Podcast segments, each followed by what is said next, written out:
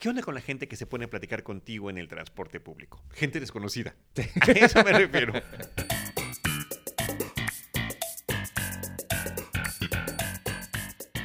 Bienvenidos a Seinfeld, un episodio a la vez. Yo soy Iván Morales. Yo soy Charlie del Río. Y este es eh, nuestro episodio 30 y vamos a hablar del episodio número 13 del... No, 12, pero- no, 13.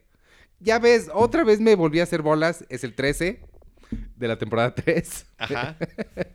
Se llama The Subway. Y lo transmitieron el 8 de enero de 1992. Yo espero que todos nuestros podescuchas nos estén escuchando en orden Sí. y entiendan por qué fue La esta confusión, confusión. que tuvimos ya la platicamos en el episodio pasado y que insistimos, insistimos episodio tras episodio. La idea de este, pro- de este proyecto, eh, en el que les agradecemos que nos acompañen, es que vean ustedes el episodio del que vamos a hablar. Está disponible en Prime Video, está disponible en DVD. eh, hay otras formas de verlos también.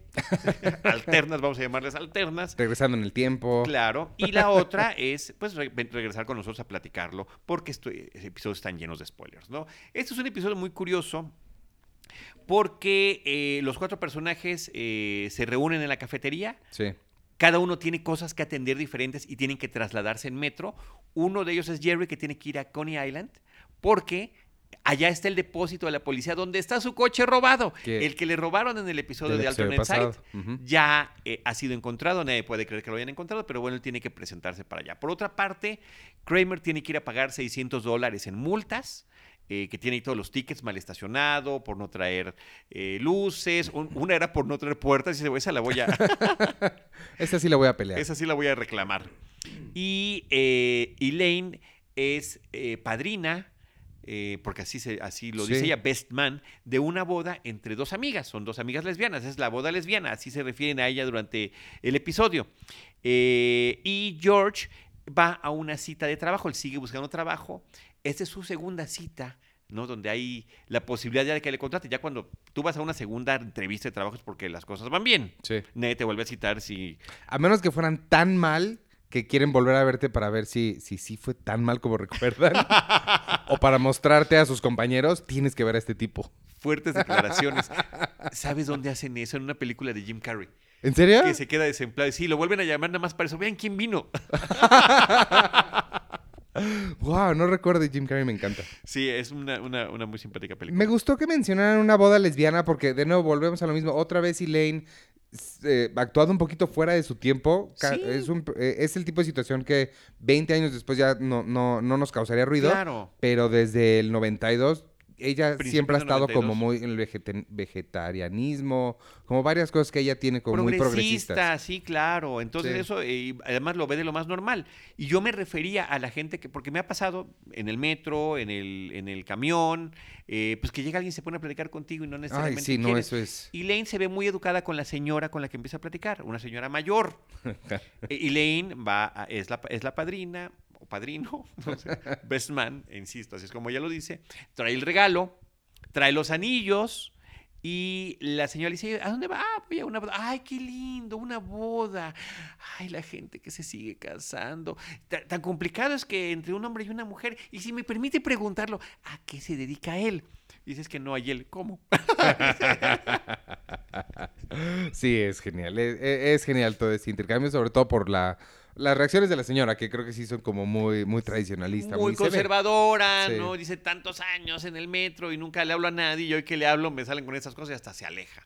Bueno, son las diferentes situaciones que les eh, pasa a cada uno de ellos en su recorrido en el metro. Eh, un detalle curioso del programa es que todos entran al metro al mismo tiempo, toman una línea y después van a un punto de conexión donde cada quien tomará una ruta diferente.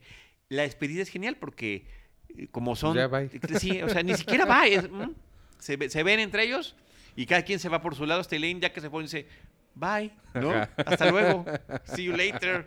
O sea, es la única que se quedó. Qué raro tipo de despedidas porque efectivamente, con- conforme estuvo planteado desde el principio de la serie, no se van a abrazar ni despedir. Al rato nos vemos, hermano, que te vaya bien, ¿no? Ellos es un simple intercambio de, de encuentros Sí, que van sí, teniendo. sí. Inclusive cuando entran y salen del departamento de Jerry, así es. Sí, no, no hay mucho afecto ahí en cuanto a saludos. que, se, y que se pueda manejar. A mí este episodio me parece muy interesante en, en su concepción. eh, Un poquito al estilo de The Chinese Restaurant, ¿no? De que casi eh, las cosas parecieran que las estamos viendo en tiempo real. No es así, pero el- el- las interacciones que están teniendo todos, que todos están en- aislados en diferente lugar viviendo su propia aventura, los unió que estaban juntos cuando empieza y también se reúnen otra vez en la cafetería Sí. cuando acaba la aventura que cada uno tendrá ese día en el metro, ¿no? La aventura empieza en la cafetería con cuáles son las formas de llegar. El metro de Nueva York es un metro complicado, a mí me lo Muy parece. complicado. Eh, el, el- comparándolo con el de la Ciudad de México, que es muy sencillo, aquí vas de un sentido a otro y, y si estás en una línea te cruzas de un lado y vas de regreso Sí. en esa, ¿no? Hasta que llegas a un punto de conexión. Muy acá no, acá no hay eso, ahí hay, es el R, el doble R, el D, ¿no? En la misma, en el mismo riel, en las vías, pasan tres diferentes líneas. Exactamente. Es horrible. Entonces es, es complicado. Y justamente le estaban explicando cómo llegar a Coney Island a, a- a Jerry y Kramer hace las, las eh, más complicadas formas de llegar. Le dicen, o toma el D, le dice a alguien más y te vas todo derecho hasta el final. ¿Tú has ido a Coney más Island? sí, fue en metro y sí, es una hora de camino. Y fue idea de Andy y es de las mejores ideas que ha tenido. ¿En serio? De las mejores ideas que ha tenido en, eh, eh, en, en nuestro, en nuestro trayecto de vida y de, y de viajes. Eh, yo estaba escéptico, dije, ¿en serio? ¿Una hora y cachito en metro para llegar a un parque de diversiones viejo? Es un lugar que se detuvo en el tiempo, Coney Island. Para quien no sepa, lo pueden ver. eh, Hablando otra vez del episodio pasado, hablamos de Woody Allen. Ujú. La Wonder Wheel, la de Kate Winslet, Muy reciente, muy reciente, está situada en Coney Island. en los 50 Ajá. y que está filmada pues hace unos cuantos años y realmente hay poco que hacer porque el lugar está conservado eh, con esta, esta vía de madera, este camino de madera, los juegos de feria, ya hay nuevos, ya hay juegos, eh, atracciones contemporáneas y demás, pero la parte antigua está muy bien conservada y eh, es una sensación muy peculiar y ahí hablan de los hot dogs de Nathan, que Ah. son famosísimos. Iban a poner unos aquí, hay varios. Los pusieron, pusieron uno en Perisur y duró muy poquito tiempo y lo quitaron. Ah, había No uno en, en- en Paseo Interlomas, el letrero, había el letrero de próximamente Nathan's. No, yo llegué a comer en el, en el. Nathan's de Perisur y, y no duró tanto que cuando regresé ya era otra vez una cervecería del barrio ahora. Chale. ejemplo, Abajo justamente de la sala IMAX Nunca lo de nunca los Cinépolis. probar. Sí. Yo siempre he querido a Coney Island. Hay dos lugares que siempre he querido ir a Nueva York. Ninguno de los dos he ido porque me da mucha flojera porque están muy lejos. Uno es Coney Island, el otro es Montauk, que es donde se conocen Kate Winslet y Jim Carrey en Eterno Resplandor. Este, pero Coney Island siempre he querido ir, pero me da mucha flojera. Pero Sí. ya que me dices eso, Sí. a la próxima vez que vaya, voy. Es- en serio, tú has hablado de viajar en el tiempo, este es un viaje en el tiempo. Wow. Y nos subimos a la Wonder Wheel, la, la, a la, Rueda de la Fortuna que está allí. Y pues es una, una experiencia muy bonita. Al que no me subí es al que quiso Jerry, el Cyclone. El El Cyclone. Es una montaña rusa. Que, supongo, de madera, como la de aquí. De, de- es, eh, con- clásica, sí, es una... eh, entonces Jerry dice, bueno, si voy hasta allá por mi coche, me voy a subir al Cyclone, pero no quiero ir solo. ¿Con quién me voy a subir, no?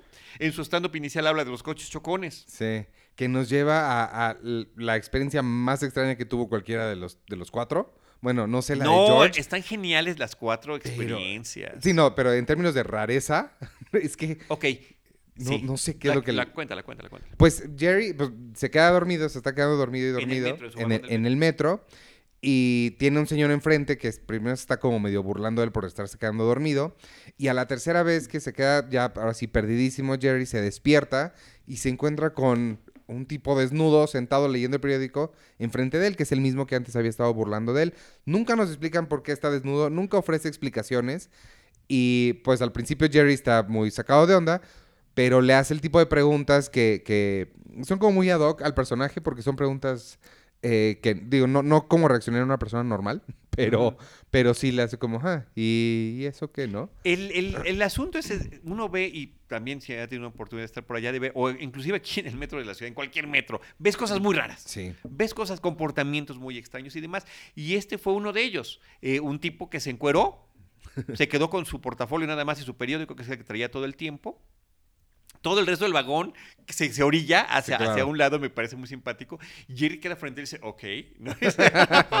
ok. Y se pone a platicar con él. Y el otro le dice, yo no estoy eh, avergonzado de mi cuerpo. Dice, pues deberías. Ese es el Deberías. problema. Deberías estarlo. Un poco de ejercicio. Saltarte el desayuno. O sea, todo este intercambio de frases me parece que, que es muy simpático. I am not ashamed of my body. Y le dice, y, y- y dice Jerry, that's your problem. You should. Deberías. Lo, estarlo. y lo que se me hizo bien interesante hasta ese momento es que hay un buen cacho del episodio en que no hay diálogos.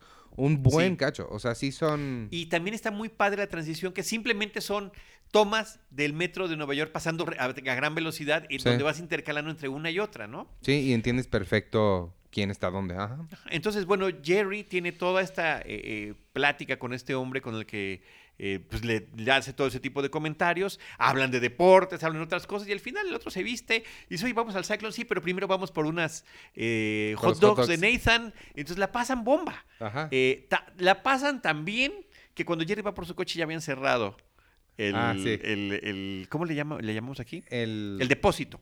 El Depósito. de, el depósito de, de automóviles de la policía, así que no pudo recuperarlo. La historia. de- Corralón. el corralón. El corralón. Wow, es verdad. Eso. Bueno, eh, la historia de George es que pues, va muy arregladito de traje, con su periódico, y empieza a echarle ojos una mujer, una señora, también arreglada como para trabajar. Eh, se ponen a platicar, le dice que si la quiere seguir. George dice, pues tengo una cita importante, pero ok, voy. pa-". Se hace el importante, George. Es, importante esa parte, que Sí. como siempre, George con la mentira al frente, pero pues ahora le sale por, por andarse queriendo sentirse más de lo que es. Claro, porque está, está viendo los anuncios clasificados y le dice, ¿estás buscando trabajo? Y dice, no, yo busco, no, estoy viendo las acciones. Ah, mira, subió tal. IBM, dice. que, que no le gusta estar en el negocio bursátil eh, con las grandes compañías, sino de manera independiente. Total que la sigue, ella lo lleva a un hotel. Le dice que se ponga cómodo, eso es buenísimo. Sí. Cuando dicen ponte cómodo, ¿qué es? Sí, ¿qué ¿Qué, significa? qué pasa si, si, si me quito la ropa y no era eso? Sí. O si ella sí lo hizo y yo no, entonces quedo cómodo. Dice, bueno, me voy a quitar los zapatos, me acuesto en la cama, entonces ya estoy cómodo. Ajá. No me puede acusar de no estar cómodo. Es una gran frase. No me puede acusar de que no está cómodo. Ella sale ya en, ¿qué? Como negligé, Camisón. camisón. Ajá. Y este Y lo primero que él dice es, estoy muy cómodo, ¿eh? lo hace que se quite la ropa, lo esposa Ajá. a la cama, regresa ella al baño, sale vestida y se empieza a llevar las cosas y ve que George nada más trae 8 dólares. ¡8 dólares! Por eso perdí toda mi... Y era una ladrona, ¿no? Sí, Un- sí, tal cual. un, eh, todo un skin para, para robar gente. Eh, y dice, pues me llevo tu ropa. y ahorita es mi único traje. y todavía al final dice, nos volveremos a ver. Ay, qué padre está. Este, la, la de Elaine creo que es una con la que cualquier habitante de la Ciudad de México No, se puede, está- o de gran ciudad se puede identificar. El, el quedarte atrapado en el metro, que no avanza, Sí. eh, que estás apachurrado por la gente. Eso otra vez utiliza el recurso de la voz en off. Ah, sí, pues de la voz en off regresa. La voz en off regresa, creo que está muy bien utilizado. Sí, Eh, sobre todo por las expresiones físicas es que de nuevo, ella es... de Elaine. Sí. y la entonación de las claves. Eh, ay, ¿por qué la gente? ¿Por qué hay este olor? ¿Por qué la gente no se limpia? ¿Por qué no se baña? ¿Por qué no usan desodorante? Mm. ¿Quién me está tocando? ¿Quién me está- ¿Qué es lo que está pasando aquí? Ahorita avanzamos, ahorita avanzamos, ahorita avanzamos. ¡Move! Ahorita avanzamos. ¡Ay, ya está avanzando y se vuelve a detener! Me ha pasado, literal. Y está blipeado, no, eso no habíamos visto hasta ahorita. Hay dos, sí, o- lo dos- noté yo también, sí. hay dos groserías Sí. que dice Te voy a ella. enseñar mi nota, aquí está el blip. Eso, eso, eso me gustó, eso, Primera está- vez también que lo vemos que se utilice. No sé si Sí. se, vuelve a- se volverá a utilizar, pero No sé qué tan innovador haya sido eso para los noven, para el 92, ¿eh? Quizá era la o de las primeras veces que se hacía eso en televisión, porque sí claramente se ve ella el fucking, o sea, en la voz, en la boca se le ve claramente. Entonces no sé si eso pero sea lo, lo un- blipean. Y sobre todo que el blip está utilizado más que en ficción, en, pues en cosas reales, ¿no? Cuando estás pasando un Claro. reportaje y alguien dice grosera, pip, eh, porque pip, eres un pip de pip, pip, Sí. ¿no? Este, y aquí utilizado para un programa de televisión abierta, eh, pues me parece que es un, que es un recurso interesante, ¿no? Sí, sí, sí. Eh, y de eso trata el de Elaine, ¿no? No, no, no va a lograr llegar a la boda. El de, el- la caja del regalo va a quedar hecho trizas. Queda ella toda desaliñada. Eh, no llegan los anillos. No sabe qué es lo que pasó con, con esa situación y todo por lo que está viviendo. Y siempre ese, eh, me parece que lo que le pasa a Elaine, que se repetirá en algún episodio futuro con un viaje en avión, tiene que ver con la peor situación posible, ¿no? Es el tren que no se mueve, el vagón está lleno, la gente huele mal, eh, la gente es impertinente crees que vas a avanzar, se detiene y, y si quieres, crees que no pueden empeorar las cosas, sí pueden empeorar, se va la luz. Sí. Se va la luz para terminar de complicar su situación. Y luego la de Kramer, que me parece que es... La de Kramer sí es, híjole. él, él- él está en el, en el metro, escucha a dos personas que están hablando sobre caballos, y sobre carreras de caballos, y escucha este gran tip que no sé qué caballo, ¿cómo se llama? Pumpernickel, algo así. Sí, Peppermint, no sé que no puede perder. Y entonces el dinero que trae, dice, pues ni modo, se baja corriendo de la única forma en la que Kramer sabe correr, al parecer, y va a apostar. Sí, va a apostar, eh, parece que va a perder. Finalmente gana, le dan fajos de dinero así muy grandes y, un Y él los lo ve- presume. Ah, los presume, claro, los presume. En el peor lugar posible para presumir algo. Claro, donde hay gente, ¿no? Que apuesta Pues por sí. negocio, malvivientes y demás, pues va uno lo va a perseguir por el metro para tratar de robarle. Eh, antes de todo eso, de Kramer me gusta, una vez más, el humor físico, Sí. la entrada al vagón, el tratar de encontrar lugar Cuando está como, viendo la carrera. como el juego de las... Ese es buenísimo. Sí. Pero espérame, en el vagón del metro con el juego de las sillas, ¿no? O sea, Ah, tratar de encontrar lugar y el único lugar que queda es uno que pues es un lugar para dos personas, una persona muy gordita, un joven muy... Y él dice, me voy a meter como A pueda". fuerza. O cuando alguien se va y deja el periódico y hay un duelo de miradas con otro hombre de que a ver quién, quién va a agarrar el periódico, porque pues si estás mucho rato en el metro, pues al leer algo te entretiene, ¿no? Claro. Eh, luchan por el periódico, se queda con un solo pedacito. Y claro, cuando está haciendo la gesticulación del caballo de carreras, de que empieza a ganar fuerte, después de que ya ven todos los boletos y que cree que está todo perdido y que el, caballo empieza a remontar, Sí. ¿no? Que es como, empieza a ser como si él fuera el jinete, ¿no? Como si fue- él fuera... me llamó la atención que incluso deja de ver la carrera porque ya está muy concentrado en su propia carrera Eh, interna. Sí, sí, es con el audio. Sí. Llévanos nada más por el tema del audio. ¿no? Lo que, lo que no me encantó de eso es, una vez que sale de ahí, se vuelve a subir al metro, se da cuenta que lo está persiguiendo uno de los tipos que lo vio ganar tanto dinero. Un malviviente. Eh, eh, al principio del episodio vimos cuando están todos juntos en el metro que hay un- una persona, al parecer, o, cie- ciega. Invidente pidiendo, Pidiendo- apoyo, está tocando un instrumento, ¿no? eh, ajá. Todos dan menos George, como siempre dicen. Yo, la verdad. este- Que le reclama a ese tipo, ni siquiera es ciego. Ajá. Y luego ese mismo personaje regresa al final cuando Kramer, cuando al fin se enfrenta el maleante con él y le dice, dame todo el dinero.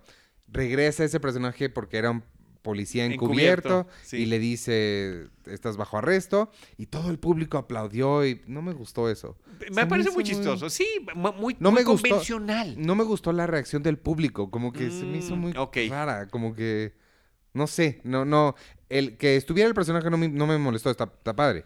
Pero no sé, la reacción del público se me hizo muy rara. No, yo lo vi, en serio, voy a utilizar la palabra orgánico. Me pareció bien, que fluyó bien. Lo único que sí es que hay un detalle ahí de continuidad muy, muy curioso, porque cuando se están persiguiendo en el metro el, el maleante con Kramer, Ajá. hay esta escena donde tratan de ver si te casa dentro del vagón o no, y quedan afuera. Ajá. Y después ya los vemos adentro de otro vagón persiguiéndose. Tienes razón, ni siquiera Sí, capté eso. O sea, que, o sea, entonces se esperaron a que llegara otro metro y se volvieron a meter. O sea, ¿cómo estuvo esa, cómo estuvo esa persecución? Sí, tienes toda la razón, eso no lo pensé. Sí, estuvo, estuvo simpático. Y bueno, y al final pues se vuelven a encontrar ya todos este, en la cafetería para desahogar lo que había sido su día. Pero George no está, porque George Ah, llega George después está, llega envuelto. envuelto. en una sábana. Que quién sabe cómo se quitó las, las, las esposas. Yo me imagino que entró la, la camarista Ajá, la mucama. y, se- y no lo sé. liberó y él agarra unas de las sábanas para envolverse. Ajá. Llega todo despeinado y me está muy chistoso cuando entra a la cafetería porque alguien dice, ¡Eh, Hare Krishna! ¡Hare Krishna! Sí. Y el otro, y los Hare Krishna que son como de, de amistad, de amor, de paz, y ese le responde con puras groserías y, y- y agresividad al tipo que lo dijo. Eh, y le pide las llaves a, a Jerry, pues para. Sí, ah, me- y, y- y- y Kramer paga. Ah, claro. Kramer paga, porque al principio del episodio dejan que Jerry pague. Dice, Sí. ¿por qué yo siempre tengo que pagar? Gastaste un montón en el carro que yo choqué. Ah, sí, una, cafa- una taza de café va a ser suficiente. Em, eh, ¿qué? Ah, y no, la- es que lo que iba a comentar es la arrogancia con la que Kramer avienta el dinero sobre la mesa. En lugar de ir a la caja a pagar como persona decente, Claro. como tiene tanto dinero, ya nada más lo, lo avienta así. Este, momentos favoritos ya dijimos, ¿no? ¿Verdad? El, el- el mío es una línea que no mencionamos, pero que me encantó. Cuando se está discutiendo Elaine con la señora conservadora en el metro. Ujú. La señora se enoja, muy indignada. Bueno, no se enoja, pero se va muy sacada de onda. Y Elaine le grita, odio a los hombres, pero no soy Ah, lesbiana. yo también lo noté, por favor, por favor. Sí. Guau. Sí. I hate men, but I am not a lesbian. Me encantó esa Sí. línea. No, no, es genial, es genial. es Porque genial. además, el botoncito para ese chiste es que se voltea y hay un tipo viéndola y sí entiendes por qué odia a los hombres. Sí, por supuesto, ¿no? Además ya había sido pues víctima de los apretujones y demás Sí. allí en, la- en todas ese tipo de incomodidades a las que no deberían estar eh, sujetas, ¿no? Sí, o sea, claro. terrible. Entonces, bueno, burlarse de eso me parece que está bien. Y que tampoco está mal ni bueno el, el tema del lesbianismo, como a la señora conservadora le parece mal, ¿no? Sí, sí, no, no, no, por supuesto que no, pero sí está. Y, y esto es un preámbulo del no tiene nada de malo. Claro, no que sí. tenga nada de malo. Sí. O sea, yo no lo soy, no es que tenga nada de malo, odio a los hombres, pero no me hace lesbiana. Ah, ya quiero que llegue, no, Ya, anything ya, wrong falta, with- falta. Ahí vamos, ahí vamos, ahí vamos, ahí vamos. Entonces, ese es, ese es este mi, mi, mi parte favorita. Y la otra es cuando Jerry, como momento, cuando Jerry despierta. Eh, Su reacción. Sí. O sea, ya todo, todo el mundo a un lado en el vagón, el tipo enfrente, y Jerry que dice, ok, ¿no? O sea, ya, pues vamos a trabajar sobre lo que tenemos. Eh, Eso, es que me, me gusta la resignación con la que. La resignación, esa es la palabra correcta. esto está pasando. Ya, ya, o sea, como yo no estuve atento a cómo fue el proceso, yo ya no puedo irme con los que están del otro lado. Ok. Estoy enfrente del sujeto, pues me pongo a platicar con él, Sí, ¿no? Esto va a suceder, ¿ok? este, muy bien, pues ya ti- tienes algo Ya, más. o ya, no, nada más, nada más. Pues vámonos entonces, yo me voy con la lección y tarea de la próxima vez que vaya a Nueva York, porque como saben, por escuchar, ambos trabajamos en, en, en Cine Premier y tenemos oportunidad de hacer estos viajes sí, que, nos, afortunadamente. que nos mandan las, las distribuidoras para la publicidad de las películas y entrevistas y demás. Entonces no es que ni Carlos ni yo seamos particularmente pudientes que nos vayamos de, de o viajes. fifís, fifís, que es el término Pero actual. sí, este, por nuestro trabajo podemos ir a, sobre todo a Nueva York y Los Ángeles. Entonces, la próxima vez que vaya, pues me subiré el metro Sí, una hora y tienes que media. dedicar una tarde a eso, claro. Lástima que no, no, no, no, sabía esto cuando fui con Lalo, el fotógrafo, porque pues Lalo es un increíble fotógrafo y no, hubiera estado hubieran padre. hecho unas fotos fantásticas. Sí. Pero bueno, vámonos. Entonces, este fue nuestro episodio 30, aquí en Seinfeld, un episodio a la vez. Eh, Larry Charles es el que escribió este episodio, nada más para decir esa presión Ah, que sí, me parece no- que es no importante. Y es el, el episodio es muy querido justamente por hacer de algo o- o, eh, normal, una cosa cotidiana, algo importante e interesante. ¿no? que es lo- a lo que Seinfeld se Sí. especializa. Este, pues vámonos entonces, yo soy Iván Morales y me pueden seguir en arroba Iván Morales Yo soy Charlie del Río y me pueden seguir en arroba Charlie del Río. y adiós.